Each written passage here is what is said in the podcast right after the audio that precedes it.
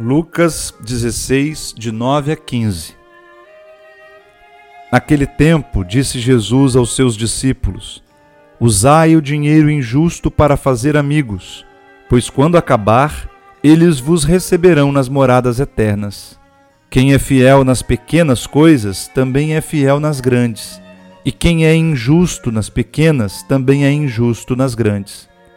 Por isso, se vós não sois fiéis no uso do dinheiro injusto, quem vos confiará o verdadeiro bem?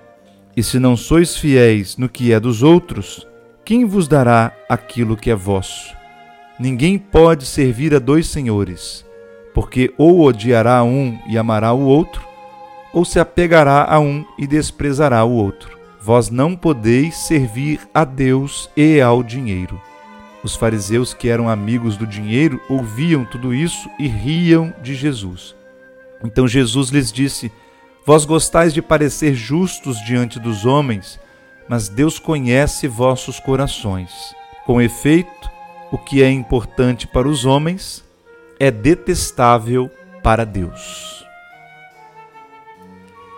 Irmãos, neste sábado 5 de novembro, Jesus nos diz no Evangelho que o que é valioso, importante para os homens, é detestável para Deus.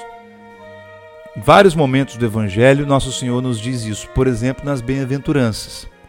Bem-aventurados os pobres, porque deles é o reino dos céus. Bem-aventurados os que choram, os que têm fome de justiça, os que são perseguidos. Esses são bem-aventurados no reino de Deus porque lá eles serão recompensados, lá eles serão saciados, lá eles serão consolados, enfim. Essa primeira ideia do evangelho de hoje, irmãos, em que Jesus diz, continuando a parábola de ontem, quem é fiel nas pequenas coisas também é fiel nas grandes. E quem é injusto nas pequenas também é injusto nas grandes. Por isso, irmãos, não cola aquela moral relativista, laxista, que diz que o importante na vida são os grandes valores. O importante é que você não mate ninguém, não roube, não seja um criminoso. Não precisa preocupar com as pequenas coisas, por exemplo, como você lida com a sua sexualidade. Existe uma falsa moral que ensina isso. O que Deus quer mesmo é que a gente seja correto nas coisas grandes. Mas nas coisas pequenas, ah, um troco que eu vou levar uma vantagem, que mal faz? Uma mentirinha que eu vou contar para me safar de uma situação, que mal faz? Uma fofoquinha não vai trazer mal para ninguém. E Jesus diz: quem é infiel nessas pequenas coisas, também será infiel nas grandes. Uma grande verdade, irmãos, esse ensinamento de nosso Senhor. Porque de fato, se nós nos acostumamos com pequenas fofoquinhas, achando que são, são coisas normais, em breve o nosso freio moral vai se desgastando e em pouco tempo nós podemos estar caluniando absurdamente alguém e achando que não tem nada de mal nisso.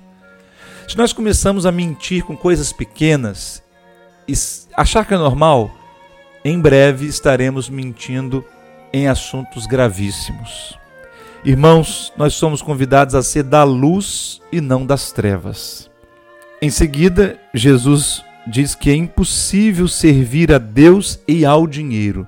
Claramente, Jesus considera o dinheiro aqui um ídolo, isto é, um falso Deus, que nós muitas vezes adoramos como se fosse Deus. De fato, muita gente oferece grandes sacrifícios a esse Deus, o Deus dinheiro. Muita gente está disposta a fazer muitas coisas difíceis até para servir a esse Deus. Todos nós devemos avaliar nossa vida. Nós estamos servindo realmente a Deus, o Pai de Jesus Cristo? Ou será que nós estamos servindo ao dinheiro, aos nossos prazeres, ao nosso ego? Que Deus nos livre da auto-idolatria que Deus nos livre do apego ao dinheiro, da ganância, da avareza.